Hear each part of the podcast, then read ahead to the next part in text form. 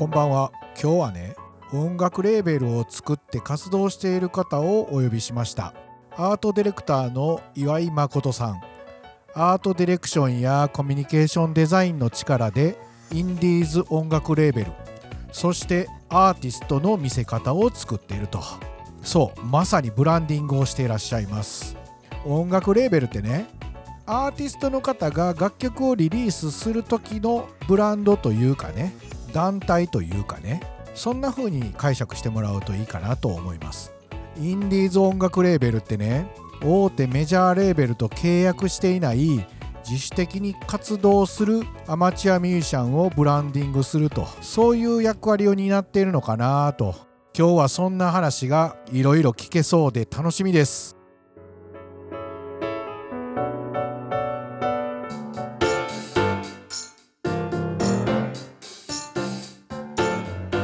本日のゲストはトランジスト主催の岩井誠さんですよろしくお願いいたしますよろしくお願いします。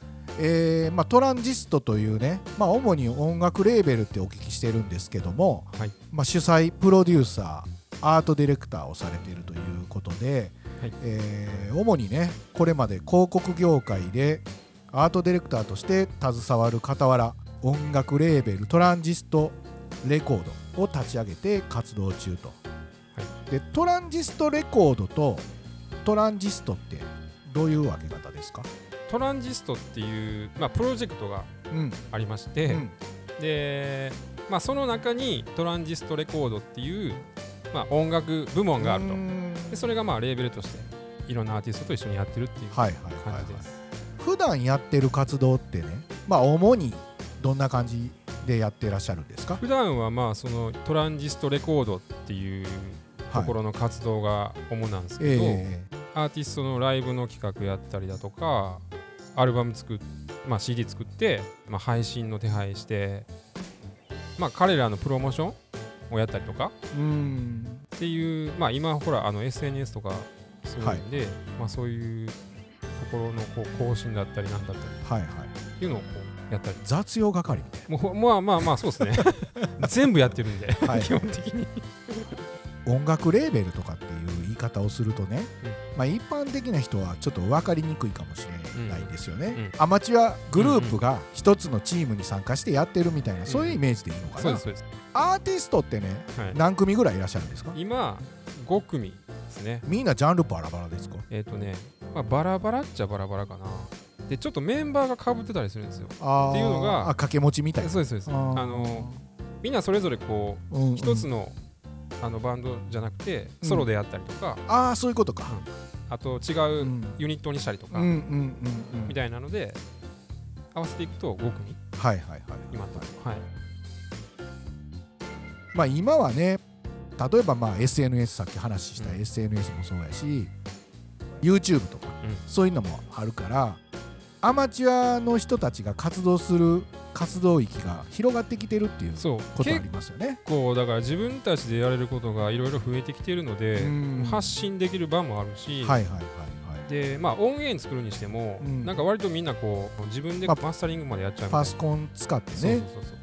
みたいな人も多いので、うん。あとだからその音源データはねあうん。のスタジオで最終的にマスタリングしたりするんですけど、うん。そこの手前までは全部自分でできちゃったりする人もいるのでなんか割と自分たちでやれるはいはい。こう環境なり世の中になってきたっていう。立ち上げたやっぱ経緯ってね、いろいろやれると。うんいうような環境になってきたこともやっぱ大きい。大きいですねね自分たちでこうやれることがだいぶ増えてきて、うん。まあその DIY 精神じゃないですけどまあそうやね。自分たちでこう自由に、やろうぜみたいなところがスタートかなえこれねでも立ち上げるっていうのはうん昔から思ってたこと。なんかその自分でそのレーベルやるみたいなことは考えてはなかったんですけどうんうん。なんかネットで割とはいはいこう CD 作らずにはい配信だけするみたいなのがあの人たちが結構いててそれをこうなんか取りまとめてなんかサイトを作ろうかなみたいな思ってたんですよ。それって何年前ぐらいの話？それも結構前ですね。もう10まあ10年ぐらい前。ぐらい前かな。みたいなことを、まあ、それが結果ネットレーベルみたいな形にはなるのかもしれない、なんかそういうのはちょっとなんとなく考えてて、はいはい。っていうのは割とそのインディーズの活動してるミュージシャンのまあ知り合いがこう増えてきてうん。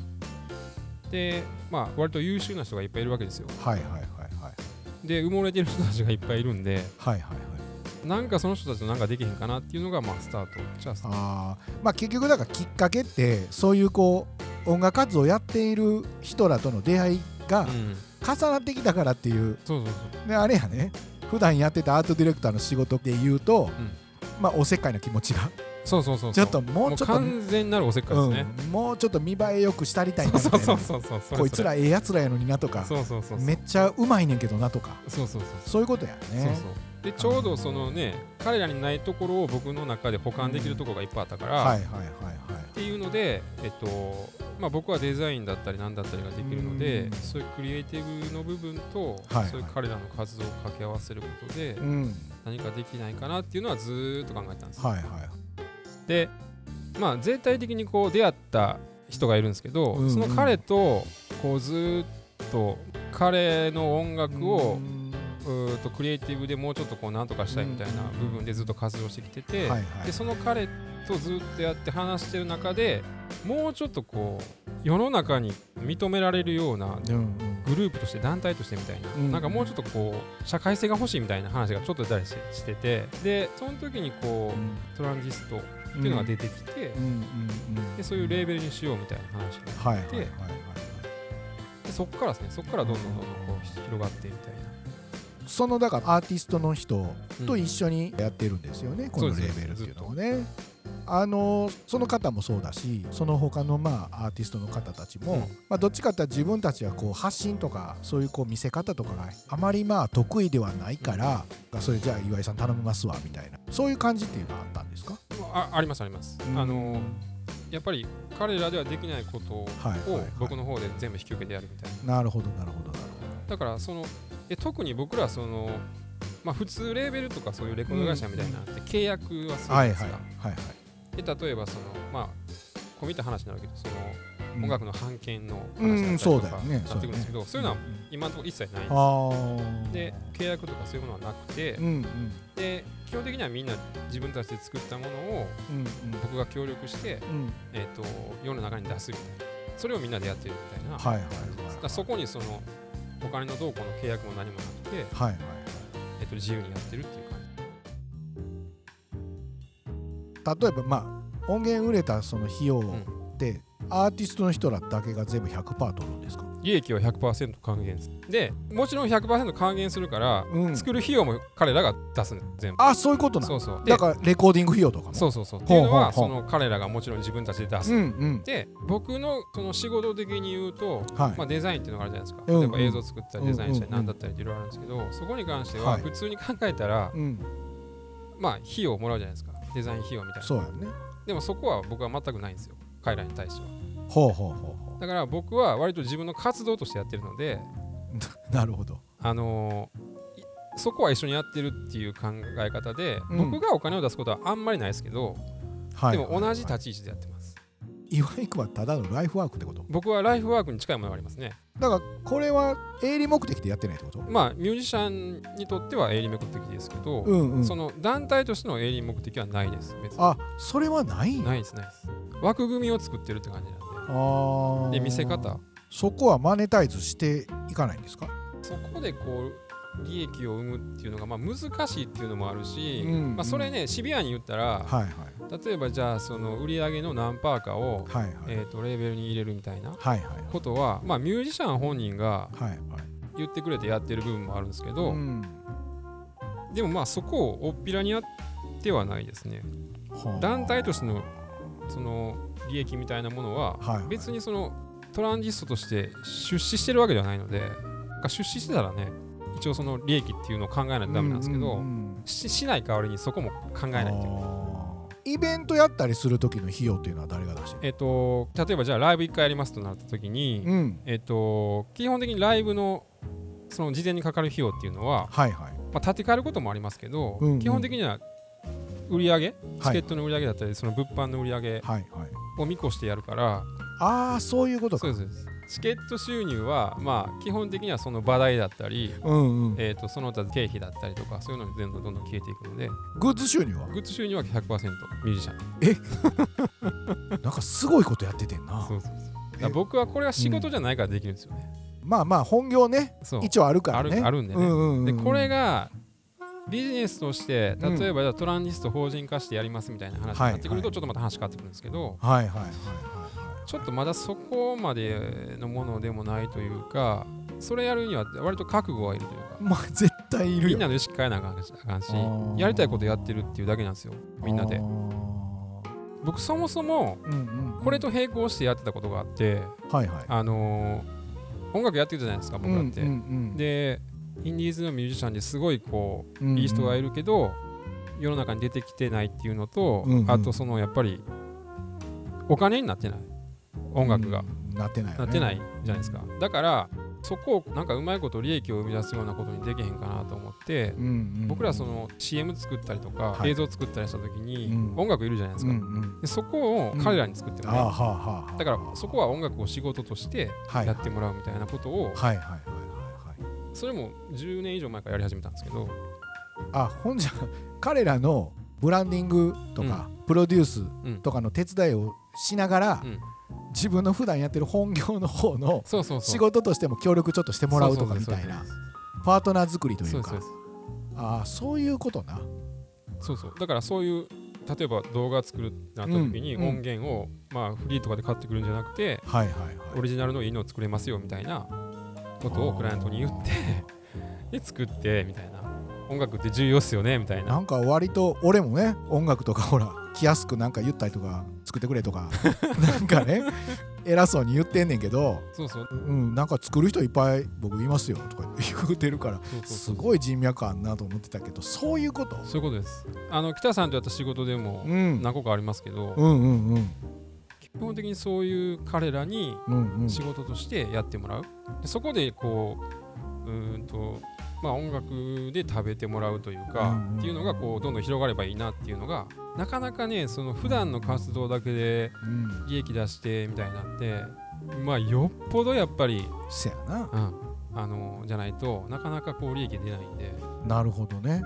すごいミュージシャンとかにちょっとオリジナルの音楽作ってくださいって言ったら割とギャラとしてそう。何千万とかね。取られたりするよね、権利がどうたらとか言われて。そうそうそうそう。でもそんなんなくて、そう。まあ、気軽にうん。作ってもらうみたいな。うん、あとだからその割とそういう意味では音楽でのアプローチができるというか、ディレクションができて、うん。その作っていけるので、うん曲自体を、だからありものを使うよりかはもっとこう音楽でもイメージが作れるそうやな。映ま像のイメージを広げるものが作れる、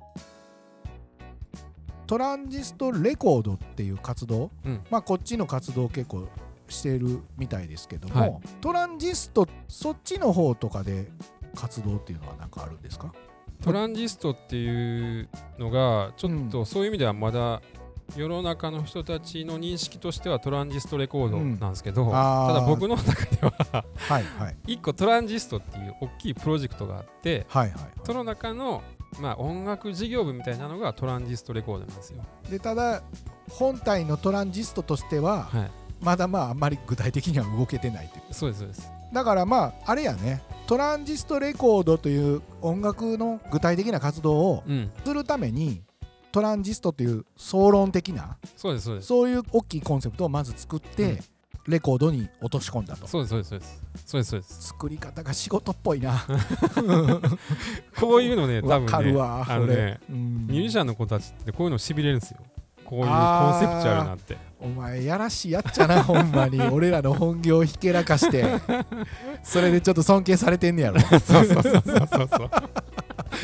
まあでもね岩井君のやっぱり俺はええとこやなと思うのがうん。多分若い人とかまあ俺のようにちょっと年長者とかうん、関係なく付き合うよね。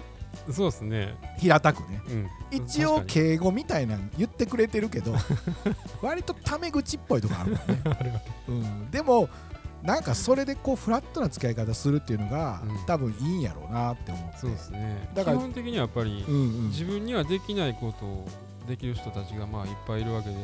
だからほんだらまあその人らのできへんことを俺がやったろうかという。あそうそうそうそうそう。で一応まあ本業もあってまああの収入もあるから、うん。じゃあ俺手弁当で働きますよみたいな、うんうん。そういうこと？そうそうそう。だからぶっちゃけそんなにこうなんていうのかな。自分の中の意識として、そこをやってあげるとか仕事としてみたいなのは全くないんですよ。もうライフワークなんで。ああ自分のこととしてやってる。あだからそこにまあ俺も利益取ったろかみたいなそういうのはもう全くないってことや、うん。だから、まあその辺ね、うんうんうん。あの甘いっちゃ甘いんですけどそこはまあやるんだったらやるしただ今やる感じではない、いやー僕らそういう傾向あるよね。ある。やっぱ物を作るっていうところで考えると、誰かのなんかしてあげたいみたいなところっていうのはあるやん。うん、あんま良くないなと思うとこあるよね、うん。ちゃんと金取れよみたいな、そうそう。うん。そこなんかねありますね、うんのあるあるある。線引きがまあ一応自分の中ではあるけど、僕らその表現するっていう部分と、うん。まあ、お金を生み出さないといけないみたいな部分と、まあアートな部分とそういう商業的な部分と、デザイナーってなんか両方持ってる気があるよしてて、ねある。でそれがこう突き詰めていくとどんどんアートに行っちゃう人とか、うん。デザイナーとしてこうね商業的にこう成功していく人とかこう分かれていくんですけどうん。僕はそれを両方やれたらいいなと。思ってて。まあわかるわ、うん。うん。まあ個人的に言うとね、トランジストっていうはい。方のうん、コンセプトね、まあなんかそれで何かもっと広げていきたいよね。そう。なんかねあのカルチャーとかムーブメントみたいなものうんをうん。作りたいんですよ、うんえらいまた大きい話になったな。そうそうめっちゃ大きい話だけど。うんうんうん。ちょっとそれ言うて、存分に。昔イギリスでマンチェスタームーブメントってあったじゃないですか、マッドチェスターとか言うんですけど、あのいわゆるそのあのーすごいレーベルレコード会社みたいなレーベルがあって、そこを中心にしてこう広がるムーブメントがあったんですけど、うんうんうんあのストーンローゼスとかいろいろいいろんなバンドが出てて、なんかクラブでみんな、はい。あのそのアーティストの音楽かけながらみたいな、うんうんうんその派生でこうそんな長くつ続かなかったんですけど、まあ、ああいうようなうんうんうん。うん音楽がこう生活に根付いてしまっている状態みたいな。であっこからまあいろんなこうデザインも出てきたりとかアートが出てきたりとかしてるんですけど、そういうのかっこいいなと思って。いやもうかっこいいようなんでなんかね、あのー映画もあるんですよ、うんマット・チェスターの。うんうん。でそれとか見てるとねレーベルとしてのね、うん。あのーいわゆるそのビジネス的な部分ってはいはい。めちゃくちゃざるでむちゃくちゃなんですよ、まあ、売れてたからいいけどみたいな。まああんまそこはあの共感できないんですけどまあ確実にああいうムーブメントだったりそういうカルチャーを作ったっていう、うん。まあ音楽をベースとしたうんうん。そういうカルチャーが確実にあったっていう。うん。なかなかでもこういう問題ってね果てしないよね。だって情熱でやったりすると絶対おもろいものできんねんけど、うん。続かへんやん絶対、うん。だからその財源ってどうすんねんそう。資本がないとなかなかねうん。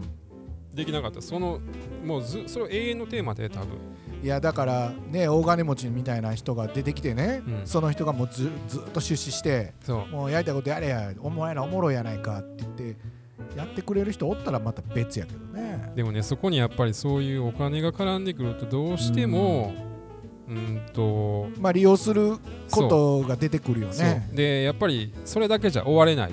どうしても主従関係みたいなのがちょっとこう顔出してくるんですようねんそこフラットにやれる人ってなかなかいないと思うので。せやな。お金出資もらってんのに俺に言うようなタメ口聞かれへんもんな。そうそうそうもらってる以上ねみたいなのあるじゃないですか。そうやっぱり人間としてはその辺が結構難しかったです、まあ、それが普通にレコード会社みたいな最初からこう契約のあれも決まってて、うん。アルバムはここまでに作って、うんえー、と印税がこれだけでみたいなもう全部決まってる中でやるんだったらまあ、うん。あれはあるんですけど、まあ、それはそれでちょっとねはいはい、まあいろいろ話聞くとメジャーデビューしたのにインディーズに戻ってくるような人もいるわけですよ。はいはいでそれってやっぱり自由がなかったりだとかそうういうものに疲れたみたいなそうやんね。人が結構いたりするのでまあねそれが全てその楽しくやれるかっていうと、うん。そうでもまあ実際ね、まあね。生活もあるやろから。そうやね。今後ねはい。ほらなんか目標じゃなくて言ったら夢かな、うん、こんな形になったらええなって。それはだからまあお金儲けじゃなくて。なんかそういうのってある、うん、あのーこの活動自体をやっぱり長くずっと続けるっていうのが一つ目標としてあって、うん。でその中でみんながこう売れていったりだとかはあ。アーティストが増えていったりだとかここをスタートにして、はいはい。えっとなんかこううん。いろいろなことが起こる。っていうそういう場を作りたかったんで、そういうものにしたいですね。はいであのレーベルなんかいいよねみたいなこと言われるみたいな、いやほんだらなんかもしかしたらその中にいてるアーティストが、うん。まあ、巣立っていってうん。メジャー契約とかするとか、うん。そうなったらそうなったでトランジストは多分はいはい。なんかクリエイティブレーベル的な扱いで関わらせてもらったらあのものづくりはできるんで。今ちょっとだけいやらしい目に。なるなうんうん。いやでもそれっては割と強みだと思っていてやいやそうやんな、あのー普通のレーベルじゃないところで言うと、うん。まあ僕がやってる部分、はい。そのクリエイティブの部分が、うん多分そのままうんずっとややっていけるところなんで一緒に、だから別にその音源を例えばどこぞのレコード会社と契約して作ったとしても、デザインはこっちでやるとか制作に関してはこっちでやるとかはいはい。映像のディレクションはこっちでやるとか、なんかそのアーティスト自身のブランディングはこっちでやるとか、はいはいはいはい。そういうのはまあできると思うので、なるほどね。話し合いまで。まあ話し合えばね、うんまあそういう条件に出せばいいってことやんね、まあ実際でもメジャーのアーティストでもねうん。なんかほらあのジャケットの絵はもう専属でやってる人が別にね。そうそうそういたりとかね。うん、レあのレコード会社とかレーベルとかがうん。探してこなくてもね、うん。やってるパターンあるもんね。なんかその方がそのアーティストの色が出ると思うしうん。やっぱり長くやってきてるっていうねうん。強みもあるし。で僕らで言うとディレクションできるわけじゃないですか、はい。だから、はいはいまあ、例えばじゃあ違う人をうん使ってデザインを起こしたりとか、うんうん。映像を撮ってみたりとかっていうのもある一定のそういうディレクションっていう目線の中でうん。いろいろできるから、ブレなくやっていけるみたいなうん。部分はできるかな。確かにね、ん。いや確かに俺らの出番って絶対あるな、でしょ？うん、あるあるある。そこに十何年前に身をつけたわけですよ。めっちゃドヤ顔やな。これはなんか生きるぞと。なんか話聞いてたらめっちゃ面白いよね。そううんなんかいろいろやれそうっていうかなんか営利目的じゃないからあーなんかええなって思うことはうん。感じますね。はい。まあじゃああのねその名前がちょいちょい出てきてるはい。ザ・シャミセニスト、はい。うん、でそのメンバーであるジャックさんについてね、次回話聞こうかと。今お日ね全部いっぺんにね話聞こう思ったんですけどね。ボリュームがでかそうやから。お まあね長い付き合いやからそうですね。特別扱いでありがとうございます。前編ということで今日はね、えー岩井誠さんに来ていただきましたけども、はい5時間ぐらいはしゃべるあのまあ次回ね、えー配信予定のザ・シャミセニストのブランディングプロデュースというようなところと、あとそのメンバーであるジャックさんとのね、はい。関わりというか、まあ、友情というかはいはい。そんな話なんかちょっと聞かせてもらえたらなと思ってますので。ありがとうございます次回もよろしくお願いします、はい。じゃあとりあえず一旦ね今日はありがとうございました、はい。ありがとうございました。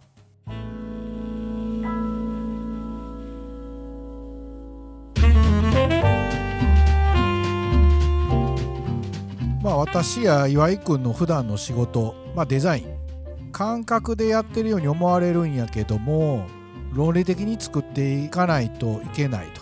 そんなことがほとんどなんですよね。でもね音楽分野はちょっと違いますね。アート寄りの考え方と理屈抜きの熱量で作っていかないといけないなと。岩井くん熱量高くやってますね。若い時と全然変わってへん。てか若い時に戻ってるんちゃう？ってことでね2週にわたってお話を聞くことになりました。次回はねトランジストレコードに所属しているアーティストザ・シャミセニストのブランディング話を中心にお届けしたいなと思っています。名もなきミュージシャンをブランディングする話次回もお楽しみに。ではまた。北直哉でした。